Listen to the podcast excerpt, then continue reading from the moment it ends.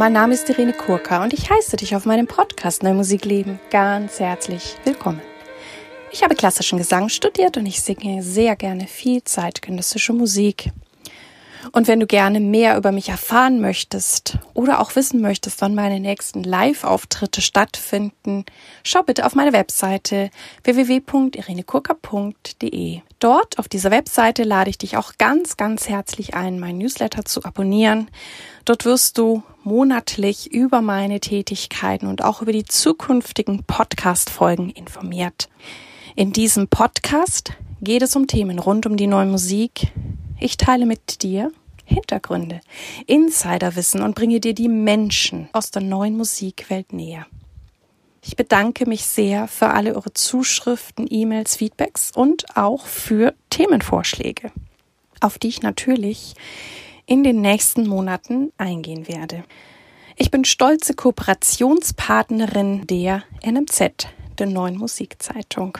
In der heutigen Interviewfolge habe ich ein Interview für euch mit der Pianistin Fidan Agajeva Edler. Hallo liebe Fidan, liebe Fidan Agajeva Edler. Ich heiße dich ganz herzlich in meinem Podcast Neue Musikleben willkommen. Hallo Irene.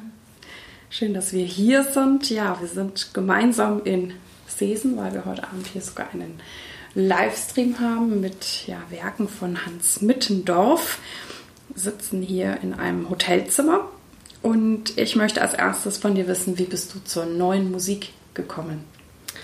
Ähm, eigentlich bin ich erst in Master, meinem Masterstudium zur neuen Musik gekommen. Ähm, früher hatte ich ähm, wenig Zugang zu guten neuen Musik und ich war immer ein bisschen skeptisch. Aber dann war ich in ganz neuen Umgebung in Norwegen und mein ehemaliger Professor Einer Röttingen, der war sehr versiert, hat äh, riesen äh, zeitgenössisches Repertoire gepflegt und immer neue Werke studiert, aufgenommen und so weiter. Und er hat mir damals ähm, in die Hand eine CD gedruckt äh, von seinem ehemaligen Lehrer David Birch, der äh, Klavierwerke von George Crumb aufgenommen hat. Ich wusste gar nicht, also ich kannte den Komponist nicht und er hat mir so, äh, hör dir mal das zu und dann sag mir, ob du das äh, magst oder nicht. Und ich war sehr skeptisch und die CD lag so äh, vielleicht halbes Jahr im Regal bei mir. Ich habe dann Beethoven, Debussy und laute ähm, romantische Werke gemacht und irgendwann habe ich es mir zugehört und es war so eine, mh, mm, wie soll ich sagen, Offenbarung, so Revelation. Das, oh Gott, das ist erstmal so schön. Also die Musik war natürlich zu, zu zum Einsteigen in die zeitgenössische Musik. Das war einfach äh, perfekt und es, es war einfach zum ersten Blick sehr schön und dann habe ich in die Noten reingeschaut und ich dachte, oh mein Gott, kann ich das überhaupt alles spielen? Was ist diese ganze Notation? Was mache ich damit? Wie komme ich klar? Und er meinte, ach, das ist alles sehr einfach. Ich zeig's dir alles in halbe Stunde und dann hast du es. Und das war wirklich ähm, relativ einfach. Also, naja, man muss ein paar Sachen sich ein, äh, eignen, aber im Prinzip ging's. Das Schwerste war natürlich, ich habe äh, Makrokosmos 2 gemacht damals, ähm, das Pfeifen. Man muss Pfeifen mm. lernen und ich konnte gar nicht pfeifen. Und ähm, es gibt auf Russisch so eine Aber Aberglaube, dass wenn man zu Hause pfeift, dann hat man kein Geld. Mm. Und äh, ähm, also stell dir vor, es ist äh, Winter in Norwegen, sowieso wenig Licht. Äh, ich äh, spaziere, so gehe spazieren in, in die Stadt äh, dunkel, Regen, was auch immer und Pfeife. und das war eigentlich äh, das Schwerste, genau.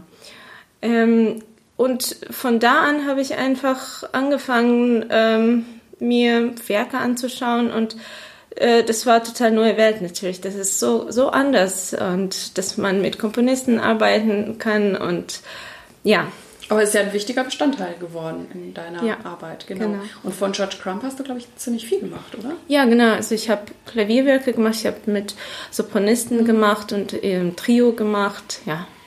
Und das mit Pfeifen, hast du das dann hinbekommen? Ja, ja, ich habe das hinbekommen. Das Schwerste war natürlich auch, dass man dazu noch Flageoletten äh, spielen muss und zwar ganz andere Melodie. Und ah. im Konzert war das natürlich alles durcheinander, trockener Mund, äh, mhm. Aufregung, aber ja. Ich finde es interessant, weil ich auch nicht pfeifen kann und ich habe es bisher nicht äh, üben können und ich habe auch gehört, dass es Menschen gibt, die das tatsächlich nicht können. Und Kathy Barbarian, die ja die ganzen Berriot-Geschichten unter anderem gemacht hat, konnte nämlich auch nicht pfeifen. Also sowas gibt es tatsächlich auch, aber ich finde es super, dass du es hinbekommen hast. Ich sollte bei dir heute noch einen Pfeifkurs machen. Also es gibt drei Arten von Pfeifen. Also man muss ähm, äh, normal pfeifen, dann trillern und dann noch so Staccati-Pfeifen machen in dem Stück. Und ja, das war schwierig, aber es geht. Ja. Du hast es hingekriegt. Was macht dann für dich persönlich gute neue Musik aus? Ähm, also abstrakt genommen, ich würde sagen, ähm, ich finde es toll, ähm, dass es gibt noch Komponisten überhaupt in der Welt, weil es ist so ein idealistisches, ähm, äh, idealistische Welt, dass äh, man komponiert, man ähm, schreibt die Ideen auf, die sehr abstrakt sind. Musik ist ja sehr abstrakt und ähm, heutzutage sind wir alle sehr praktisch und die Zahlen und alles sehr, sehr klar und deutlich und wir sind in sehr ähm, ja, äh, digitalen Welt und, unterwegs. Und dann zum Gegenteil, Musik ist äh, ganz von woanders. Also ich finde, es ist einfach ähm, toll, dass diese Tradition noch weitergeht und ähm, das da drin sein zu dürfen, also da äh, mitzumachen, das ist natürlich für mich große Ehre. Und außerdem ist es einfach ähm, macht mir großen Spaß und Freude, ähm, weil es gibt so viele neue Ideen, ähm, die die Komponisten ähm, heutzutage entwickeln und ähm, ja, das ist eine Bereicherung für mich. Mhm.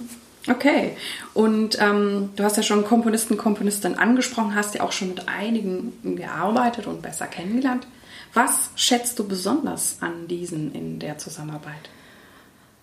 Ähm, naja, das ist immer spannend äh, zu gucken, ähm, woher die Ideen kommen ähm, und ein Bestand, manchmal ist ein Bestandteil des Prozesses zu sein. Ähm, also erstmal gibt es eine Idee im Kopf von Komponisten, dann gibt es aufgeschriebenes Werk und dann irgendwann kommt es in die Hände von Interpreten und dann noch Ideen von Interpreten. Also es ist wirklich äh, ein sehr langer Weg und mir ist es einfach spannend und interessant zu gucken, ähm, woher das alles stammt. Ähm, natürlich von den verstorbenen Komponisten können wir das nicht mehr holen und interpretieren so und so und so, aber mit lebenden Komponisten, das ist äh, immer äh, auch unterschiedlich. Manche wollen ganz präzis äh, haben, was die aufgeschrieben haben. Manche schreiben nichts äh, besonders, nicht so viel auf und dann wollen trotzdem äh, jede Ton so und so haben und manche sind sehr offen und das ist, dieser Austausch macht viel aus für mich. Mhm, mhm. Und wie ist das so in deinem Freundeskreis, Familienumfeld, also das Publikum? Wie geht das auf deine Art Musik zu machen um? Was hast du da erlebt? Also überraschenderweise äh, sind 99 Prozent meiner Freunde Familie und die alle nicht zur Musikwelt gehören, ähm, Zuhörer, die nehmen das immer sehr, sehr äh, interessiert, neugierig an und wollen immer äh, mehr wissen. Also deswegen mache ich oft vor dem Auftritt so ein kleines äh, ja, Gespräch oder äh, ähm, Erläuterungen zu den Stücken, zu Komponisten, zu Entstehen der Werke. Und äh, das kommt immer sehr gut an.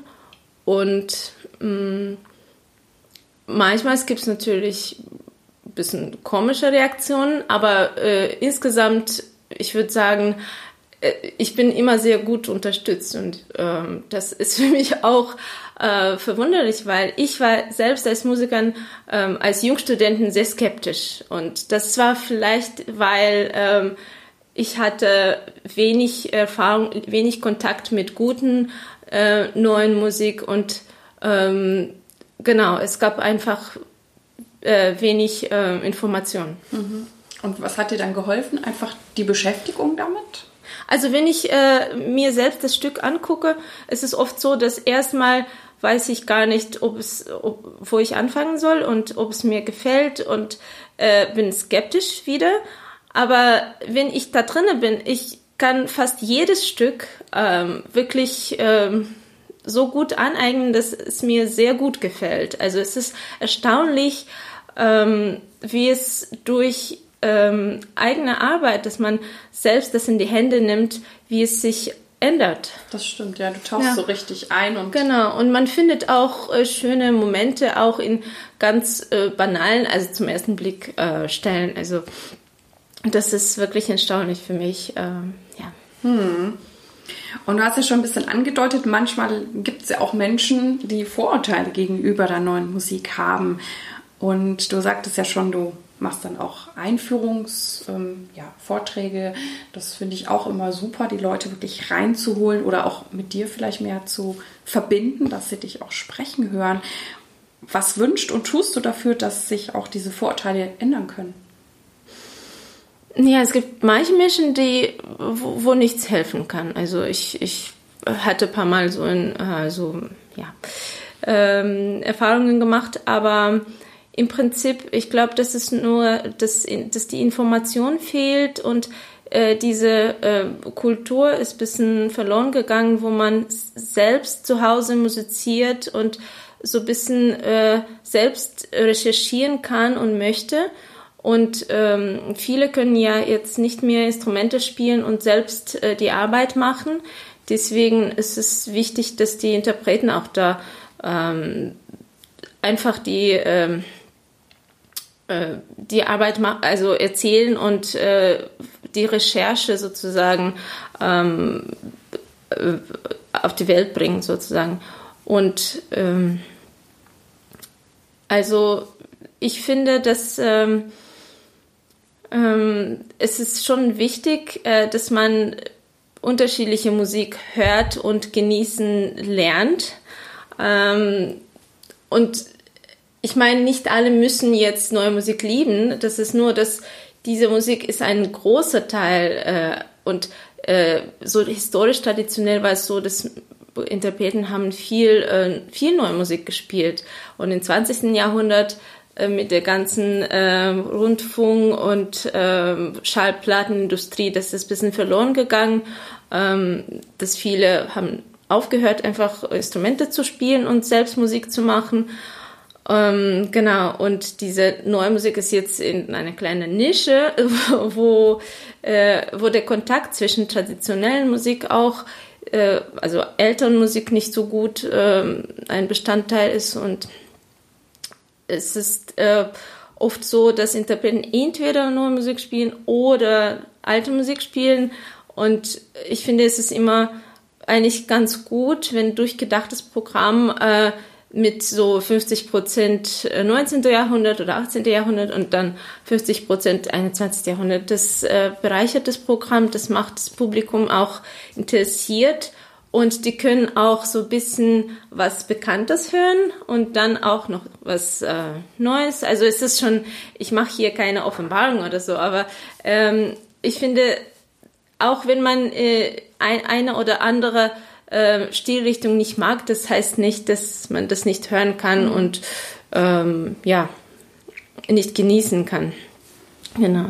Das klingt nach, äh, dass es gut wäre, wenn die Menschen einfach offen sind oder sich auch ja, bereit sind, mit Dingen zu beschäftigen, die einfach auch auf der Welt sind, egal ob das jetzt dann gleich die Lieblingsmusik von einem selbst ist oder wird.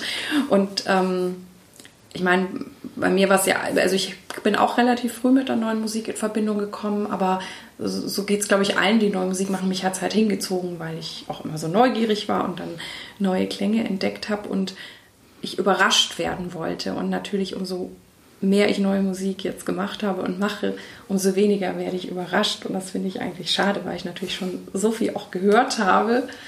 Aber das ähm, das höre ich halt irgendwie immer wieder und das ist, ich glaube, das ist schön, sich so eine Neugierde, so eine Offenheit zu bewahren und ich glaube auch das, was du sagst, ich stelle ja auch gerne, was weiß ich, John Cage und Hildegard von Bingen oder so gegenüber und ich finde schon, dass man dann auch die, ja, die alte oder die klassische Musik anders hört und ähm, ja, ich wünsche mir da auch mehr, dass es sich mehr, mehr verbindet und vielleicht normaler wird, weil es ja auch einfach so eine letztendlich eine Hörgewohnheit ist. Und meine Eltern waren anfangs auch eher sehr, oh ja, weiß nicht, ob wir das jetzt wirklich schön finden sollen und sind natürlich dann wegen mir in die Konzerte gegangen und mm, mit der Zeit fanden sie es immer besser. Also und das ist, glaube ich, einfach ja. dieses Einlassen und naja, die Ästhetik ja ist, ist so eine Sache. Also was, was ist schön? Ich meine, äh, wir sind einfach gewohnt, dass diese äh, harmonische Klänge äh, des 19. Jahrhunderts als schön bezeichnet werden.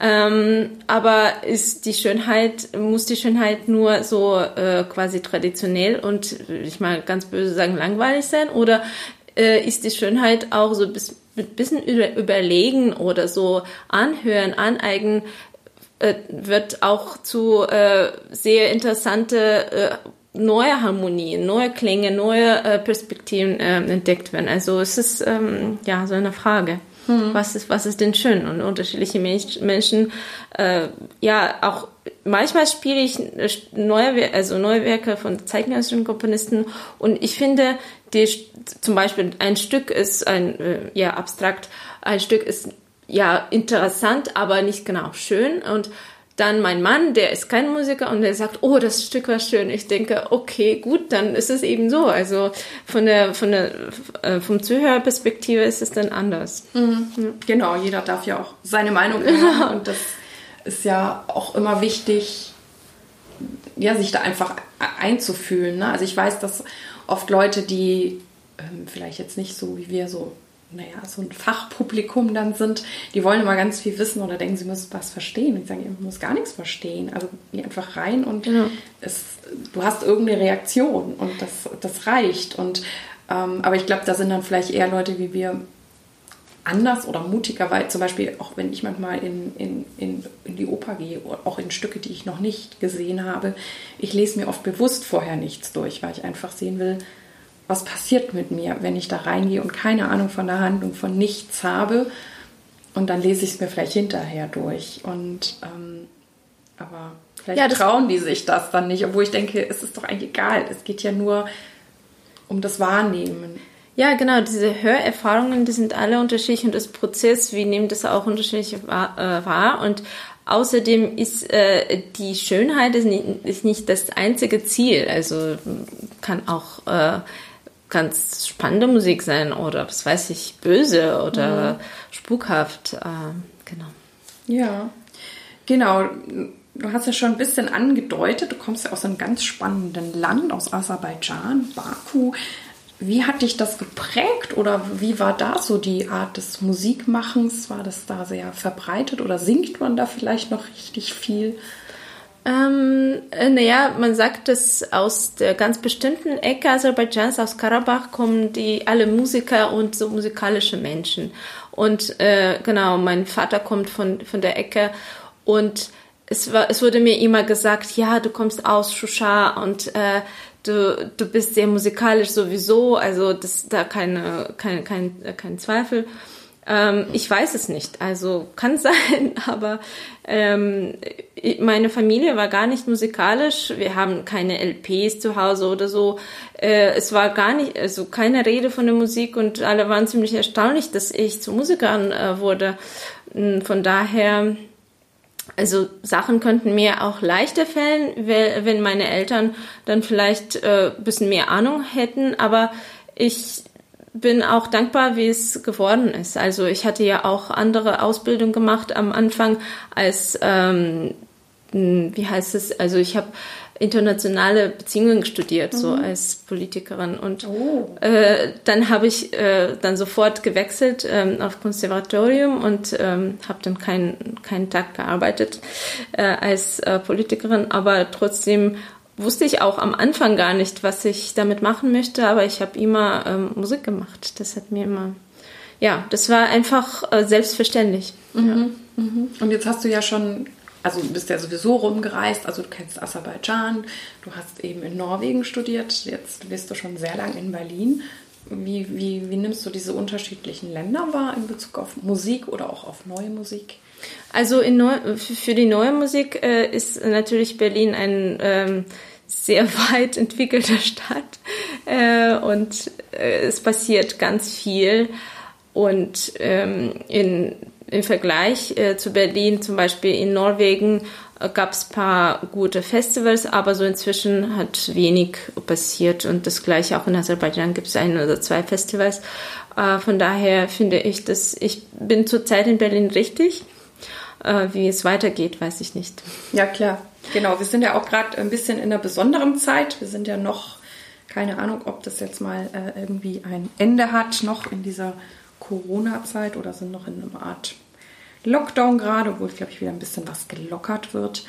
Und ähm, du hast auch ein ganz spannendes Projekt gemacht, ähm, wo du ja, Menschen, Musiker, Musikerinnen gebeten hast, etwas für dich zu improvisieren.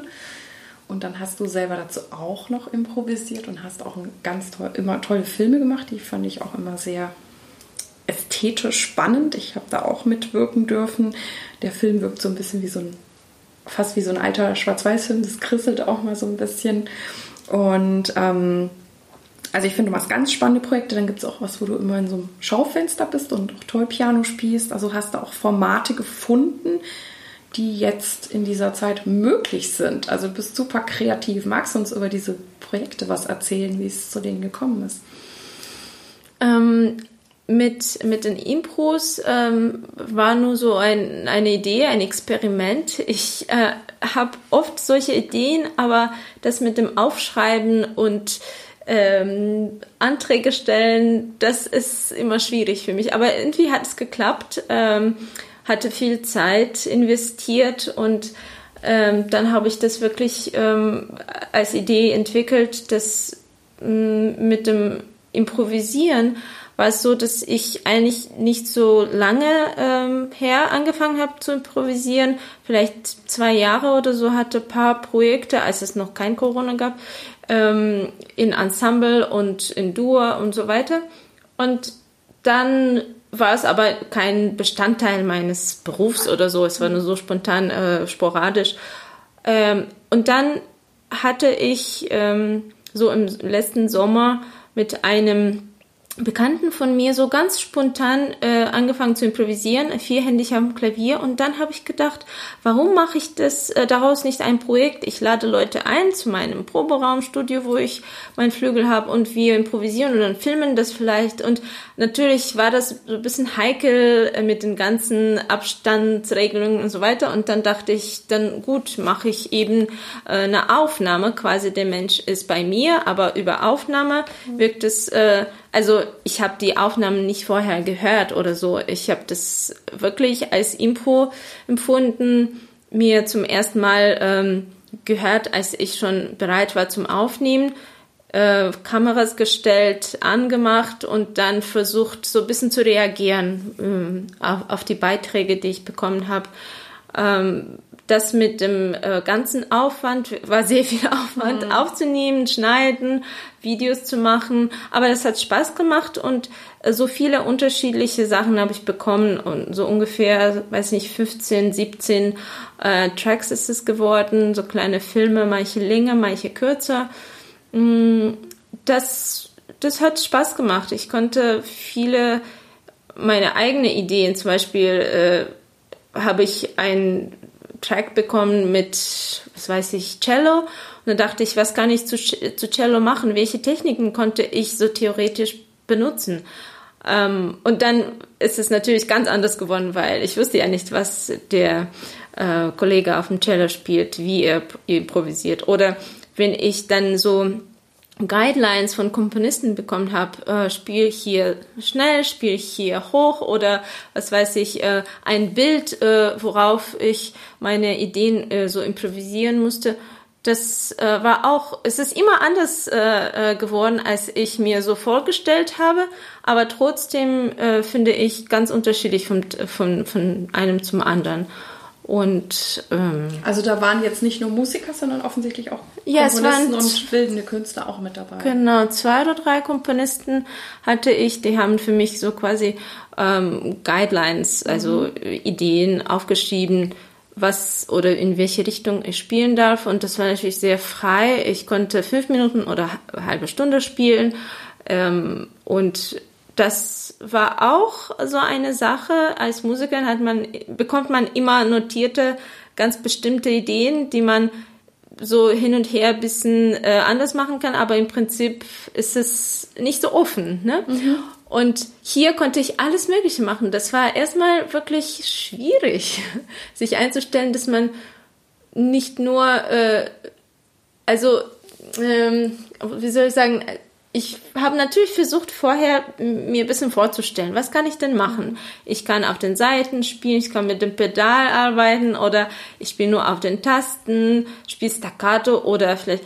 Und ähm, dann war es so, als ich die Tracks zugehört habe, dann dachte ich, Mist, das, äh, ich weiß gar nicht mehr, ich kann auch das machen. Oh, das ist schön, aber ich könnte so reagieren. Also es war wirklich äh, neue Erfahrung für mich. Und ich bin sehr gespannt, wenn es wieder erlaubt ist, äh, so wirklich in einem Raum mit mehreren äh, Musikern äh, zu treffen und dann wirklich live Impro zu machen. Das, das wäre dann natürlich äh, sehr spannend. Cool. Und ja. das andere Projekt, was du im Schaufenster gemacht hast? Ja, die Tollpianos. Also das hat angefangen so, dass ich ein neues äh, Werk von George Crumb ähm, bekommen habe. Also die Noten, er hat ja 2018, glaube ich, ein neuer großes Zyklus geschrieben für Klavier Metamorphosen und da war ein Teil, wo man auf dem Toy-Piano spielen muss. Und ich hatte kein Toy-Piano. Ich dachte, Mist, was mache ich? Ich möchte unbedingt dieses Zyklus spielen. Und dann habe ich ein bisschen gesucht, ähm, ein Toy-Piano gefunden und mh, mm, dann hatte ich äh, von jemandem auch eine Komponisten ein Stück bekommt für Toypian. Sie hat gehört, dass ich Toypian gekauft habe oder was mhm. weiß ich, auf Instagram gepostet. Und dann äh, kam noch ein Werk, dann von John Cage gab es ein mhm. äh, bekanntes Werk und dann noch jemand hat für mich was geschrieben auf, am Toypiano und dann hatte ich plötzlich zehn Stücke oder so, acht Stücke für Toypiano und ich hatte ja äh, letztes Mal Livestreams gemacht ähm, aus meinem Studio am Flügel und dann dachte ich, mache ich vielleicht auch bei Toy Piano sowas. Und irgendwie nach einem Jahr Livestreams ist äh, ja hm. nicht mehr so spannend, auch vor allem für Musikern das zu organisieren, zu machen. Und äh, ich hatte einfach Lust auf ähm, irgendwie auch so eine seltsame Art, aber Inter Interaktion mit Publikum. Und ich habe dann überlegt, wie kann ich das organisieren? Es war gerade Februar oder so oder Januar. Und äh, da rückte mein Geburtstag näher im März und ich dachte, ich ähm, spiele einfach, ich spiele einfach am Toy-Piano und es muss nicht unbedingt wie großartige Podium sein, sondern irgendwo äh, habe bisschen überlegt, ähm, vielleicht ein Nachbarschaufenster bei mir in Weißensee oder woanders und dann ähm, habe ich entschlossen, bei meiner Freundin, Komponistin Margareta Huber zu machen. Sie hat ein Atelier in Weding und dann habe ich das erste Konzert gemacht, ähm, das ich an meinem Geburtstag am Schaufenster für Freunde und Passanten und alle, die Interesse haben, äh, spiele und dann hatte ich einfach mehrere äh, so Schaufensterchen äh, mhm. gefunden, ähm, wo ich das auch machen kann. Es gibt noch zwei, drei Konzerte jetzt im Sommer und Herbst. Ähm, ja, das ähm, das ist interessant, weil es ist ein ganz anderes Gefühl. Man darf überall spielen am Toy-Piano. Also für dich ist es natürlich anders. Du hast deine Stimme immer dabei, aber für Pianisten ist es immer so ein Ding, man, man muss einen Flügel haben. Ähm, ähm, ne? Und mit Toy-Piano war es plötzlich überall möglich. In einem kleinen, äh, winzigen Laden wo äh, oder Ausstellungsraum äh, oder überall. Und das war toll. Und ähm, es kamen immer unterschiedlich viel oder weniger Menschen vorbei, aber immer interessiertes Publikum und äh, die Stücke sind natürlich manche sehr aufwendig, manche weniger aufwendig, aber es ist ein Riesenrepertoire für Toy Piano eigentlich. Mhm. Ähm, und ich habe nicht mal einen Bruchteil jetzt ähm, aufgeführt. Das ähm, macht Spaß. Ja, super. Ja, äh, Toy Piano ist mir ziemlich vertraut, weil in Düsseldorf ähm, gab es einen Pianisten, der heißt Bernd Wiesemann, der hat auch sich sehr viel für Toy Piano eingesetzt. Der hatte auch, ich weiß nicht wie viele, 30 oder 50 Stück. Der ist nur schon verstorben und hat dort aber auch ganz viel, was das betrifft, in Gang gesetzt. Da sind auch ganz viele Stücke geschrieben worden und jetzt hat ja auch äh, Friederike Möller da weitergemacht, auch eine Pianistin mit Toy Piano und einem Toy Piano Festival. Also das gibt es immer mal und da gibt es auch echt, echt coole Stücke. Ich habe es auch schon mal spielen dürfen, weil äh, Moritz Eggert das auch manchmal einbaut und selbst wenn ich Sängerin bin, ähm, gibt es Stücke, wo ich auch noch ein bisschen auf diesem Toy-Piano spielen darf. Und ich, ich glaube, es kommt auch ein bisschen auf das Toy-Piano drauf an. Aber das, was ich hatte, das fand ich gar nicht so einfach, weil auch manchmal die Tasten irgendwie hängen geblieben sind und so. Also das hat nicht immer das gemacht, was ich, was ich wollte, obwohl ich auch ziemlich lange in meinem Leben Klavier gespielt habe. Aber ich hoffe, dass das bei dir dann besser war. Nein, nicht unbedingt. Also es ist schon Spielzeug und ähm, es geht auch relativ schnell kaputt. Also vor allem die, die nicht originell von Schönhut zum mhm. Beispiel kommen. Ähm, ja, das ist eben so. Das, das, das, muss man in Kauf nehmen, wenn man ein Repertoire einbaut. Ähm, ja, ja, das ja. ist ein Spielzeugklavier. Ja, ja, das ist auf jeden Fall. Also ich hatte auch ein Erlebnis. Ich hatte dann, glaube ich, auch so einen Schönhut, hatte mir eine Freundin mal ausgeliehen und ich habe das dann im Auto äh, ja dann in meine Stadt transportiert und als ich losfuhr, flogen plötzlich alle Tasten durchs Auto. Und ich dachte, oh Gott, jetzt ist das Ding kaputt. Und dann bin ich aber heimgefahren und war dann aber ganz erleichtert, dass man die Tasten wieder ganz leicht da reinsetzen kann. Also sie fliegen leicht raus bei manchen dieser Toy-Pianos, aber es gehen auch wieder leicht rein, weil und dann habe ich aber danach das immer etwas anders verpackt, weil ich nicht äh, jedes Mal irgendwie von den Tasten erschlagen werden wollte. Ja, das Problem kenne ich auch. Aber ich dachte so, oh, jetzt hast du dir das ausgeliehen, das Ding ist jetzt kaputt, was machst du jetzt? Naja. Genau, wir haben schon gehört, was du alles vieles machst und dass du offensichtlich auch sehr, sehr kreativ mit dieser sehr speziellen Zeit umgegangen bist. Wie teilst du dir so deinen Tag ein? Gibt es eine Art Zeitmanagement? Gibt es was, was du auch empfehlen könntest? Oh, ich bin äh, nicht so gut mit Zeitmanagement, finde ich, obwohl äh, ich das natürlich versuche. Und ähm, ich finde, es ist schrecklich, dass man immer morgens, vormittags produktiv ist, weil man, man möchte immer länger schlafen. ähm, ja, ich weiß nicht, ich versuche es immer so ein bisschen zu, äh, bisschen flexibel zu sein, aber ja, man muss E-Mails schreiben und äh, alles Mögliche äh, recherchieren und Anträge stellen und so weiter. Und das ist natürlich, ich sag's immer, das ist nicht mein Beruf eigentlich, nicht mein mhm. Job, aber wir machen alle das trotzdem und das äh, klaut natürlich viel Zeit vom eigentlichen Üben, eigentlichen Musizieren.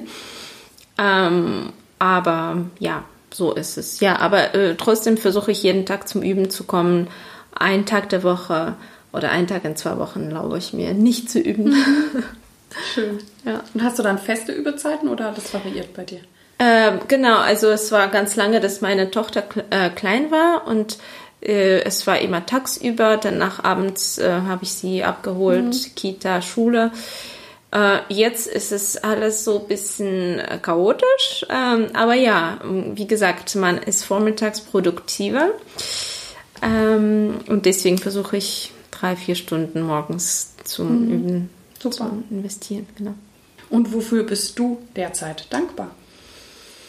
Ich bin dankbar, dass wir trotz der Umstände weiter irgendwie in irgendwelchen Formate machen dürfen und dass wir Unterstützung bekommen, auch äh, wenn die manchmal komisch ankommt und so äh, aufwendig zu kriegen ist. Äh, und ich bin auch dankbar für die Unterstützung, die ähm, viele Kollegen, Freunde, Familie, äh, wie, wie die uns Musikern unterstützen und immer interessiert sind und äh, vorbeikommen zu Konzerte und die Livestreams angucken. Ähm, das ist natürlich sehr, sehr toll. Hm, hm, hm. Wer oder was hat dich am meisten geprägt und inspiriert? Hm, das ist eine schwierige Frage. Äh, ich hm, habe äh, schlechtes Gedächtnis in, in diesem äh, Sinn. Ähm, ich glaube, meine Professoren natürlich äh, in meine, meinen Hochschulen haben mich sehr äh, weit geprägt und mir viel geholfen in unterschiedlicher Weise. Äh, das, das sind äh, mein Professor aus Baku, Oktar Baskuliev, und mein Professor aus Norwegen, Einer Röttingen, und mein Professor aus Halle. Jochen Köhler und natürlich ähm, äh, das Leben inspiriert mich, meine Familie, meine Tochter, mein Mann und meine viele, viele Freunde, die Musik machen und mir Werke widmen, mit mir arbeiten, Komponisten. Also ich finde auch hier dankbar, dass ich überhaupt damit äh, klar weiterkomme, dass ich Musik machen darf und davon leben kann. Es ist nicht selbstverständlich äh, überall in der Welt. Äh, hier hatte ich einfach Glück und äh, dafür bin ich auch dankbar. Mhm. Ja. Und was bedeutet es für dich, sich treu und authentisch zu sein in diesem sogenannten Musikbusiness? Und wie gelingt dir das? Mm, ich denke, das ist so eine Zeitfrage. Man muss als Jungstudent oder äh, als junger Künstler immer vieles annehmen, also äh, aufnehmen, äh, viel, viel durchgehen und viele Fragen stellen und äh, bisschen Zweifel zu haben, manchmal ist auch verzweifelt zu sein, um irgendwann durchzukommen und sich selbst zu finden. Das, das klingt sehr äh, ja, abstrakt, aber äh, es ist nicht so, dass man von Anfang an authentisch ist, weil man äh, hat sehr viele Einflüsse und man hat sehr viel, was passiert im Leben und irgendwann eignet es sich ein und dann hat man äh, sozusagen ein, ja, eine Persönlichkeit entwickelt, aber das passiert nicht sofort. Und auf diesem Wege sind viele einfach nicht durchgekommen und ähm, ja, man weiß nie, ob man wirklich äh, treu ist, ob man authentisch ist, ob man irgendwie in Anführungszeichen äh, richtig macht oder äh, hat man irgendwo falsch abgebogen und ist, ob der Weg irgendwie überhaupt irgendwo hinführt. Das ist auch sehr schwierig. Aber ähm, wenn man denkt, äh, oh mein Gott, äh, ich bin jetzt so, weiß nicht, 20, 30, 40, was habe ich alles geschafft? Das sind äh, nicht ähm, die wichtigsten Fragen, sondern ich finde, ob das mich glücklich macht, ähm, ob das richtig fühlt, das sind wahrscheinlich die Fragen, die man beantworten muss, um authentisch zu bleiben. Mhm, ja. Weil jeder hat natürlich eigene, eigenen Weg und das, äh, das Problem ist, äh, finde ich, in der heutigen Welt, dass wir haben alle so diesen Wunderkind-Syndrom, dass wir wollen, dass die vor allem in der Musik, auch wie im Sport, das alles sehr früh passiert. Und wenn man erst mit 50 authentisch wird, das ist irgendwie, obwohl es ist nur Alter, also ich, wie, wie, wie, wie lange bin ich auf der Welt, das ist alles sehr gemein. Mhm. Aber mhm. ja. Ja, es ist definitiv ein Weg. Mhm. Und ein Weg, der wahrscheinlich auch nicht endet, weil wir uns ja auch immer wieder neu entdecken oder auch neue Situationen oder selbst wenn wir schon Situationen gemeistert haben, kommen ja vielleicht wieder Situationen, die irgendwie neu oder so, oh, was mache ich jetzt? Und dann darf ich mich wieder neu finden. Was bedeutet für dich Erfolg? Äh, das ist auch, glaube ich, die, die Frage, die ein bisschen gebunden ist zu der Frage zur Authentität. Mhm ähm, ich weiß es nicht, ehrlich gesagt. Äh, was bedeutet, meinst du, was ist Erfolg für mich oder ähm, wann fühle ich mich erfolgreich? Ähm, es sind, glaube ich, zwei unterschiedliche Sachen, weil äh, in dem, was ich mache, fühle ich mich nicht immer oder sehr oft nicht 100% glücklich und äh, nach meinen Gefühlen, nach einem Konzert oder Aufnahme oder ja, irgendwelche äh, Aufführungen bin ich zum Beispiel in meinem eigenen äh, Auftreten nicht so ganz glücklich, aber wenn ähm, viele zugehört haben und der Komponist selbst war glücklich und ähm, dann ist es dann Erfolg, oder? Also ich weiß es nicht. Ähm, ich finde, wenn man weitermachen darf und ähm, davon leben kann, ist es schon Erfolg. Äh, aber für mich persönlich ich finde Erfolg wahrscheinlich, wenn äh, unabhängig davon, was die anderen sagen, wenn ich mich an, am Ende der Reise fühle und äh, dass es rechtzeitig abgeschlossen ist, wenn ich das Stück oder ein Impro äh, rechtzeitig ähm, bis zum Ende gebracht habe, ohne äh, irgendwelche Kompromisse zu suchen, dann ist es schon Erfolg. Hm. Ja klar, Erfolg hat, denke ich, viele, viele ja. Facetten. Und du hast ja auch vorhin bei der Frage mit dem authentisch auch das mit dem glücklich sein oder erfüllt sein. Und mhm. für mich gehört das auch immer sehr, sehr dazu. Aber jeder darf dann natürlich seine Definition haben. Was treibt dich an oder hast du eine Vision? Ähm, ich glaube, da gibt es äh, mehrere Teile zu dieser Frage. Erster Teil ist, dass ich mich auch persönlich sehr viel mit der Zeit äh, beschäftigt habe. Ähm, was ist Zeit für mich und ähm, reicht die Zeit? Wie schnell vergeht die Zeit? Wofür benutze ich die Zeit? Und ich denke, wenn ich spiele, dann bin ich äh, unter anderem, ähm, ich bin so sehr, sehr selten im Moment jetzt, heute, äh, gerade wo ich mich gerade befinde. Wenn ich spiele, dann bin ich in diesem jetzigen Moment. Dann bin ich gerade da, wo, äh, wo es jetzt passiert. Ich bin nicht mit meinen Gedanken wo, äh, vorne oder hinten. Ich bin jetzt und ich bin angekommen quasi. Und das äh, bringt, äh, das steuert zum ähm, Glücksgefühl natürlich, dass ich ähm, mich glücklich fühle, wenn ist ein sehr einfaches Gefühl, aber sehr schwer äh, sonst zu bekommen. Und das treibt mich an, natürlich weiterzumachen, ähm, in diesem Beruf zu bleiben, auch wenn es so schwer ist und ähm, verzweifelnd manchmal. Ähm, das ist dieses Zeitgefühl, dass ich dann wirklich ähm, gut mich ähm, ich mich auf, auf diesen jetzigen Moment verlassen kann.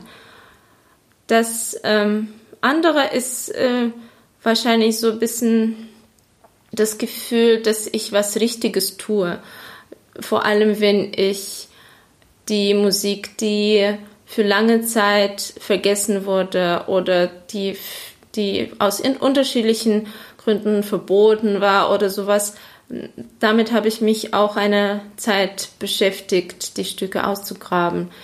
Das, das Gefühl, dass ich was Gutes äh, tue für hm, diese anderthalb Zuhörer, die da Interesse haben. Ähm, dass alles, was äh, diese musikalische Schaffen von den Komponisten und Komponistinnen aus der Vergangenheit vor 100 Jahren, die verfolgten Komponisten und Komponistinnen, dass es alles nicht umsonst ist, dass es auch nicht alles in Archiven liegt, sondern so ein bisschen rauskommt. Und das geht auch natürlich für die Komponisten und Komponisten, die jetzt leben. Äh, viele haben wirklich keine Stimme, also im, im direkten Sinne sie schreiben was auf dem Papier, aber für die Interpretation, das, äh, das kommt nicht so oft. Und ich versuche da oft einfach was Gutes zu tun, so altruistisches. Das äh, ist ein Teil, ja. Ja, wir sind tatsächlich bei der letzten Frage angekommen und da möchte ich von dir mhm. wissen, welchen Tipp möchtest du jungen Künstlern und Künstlerinnen geben?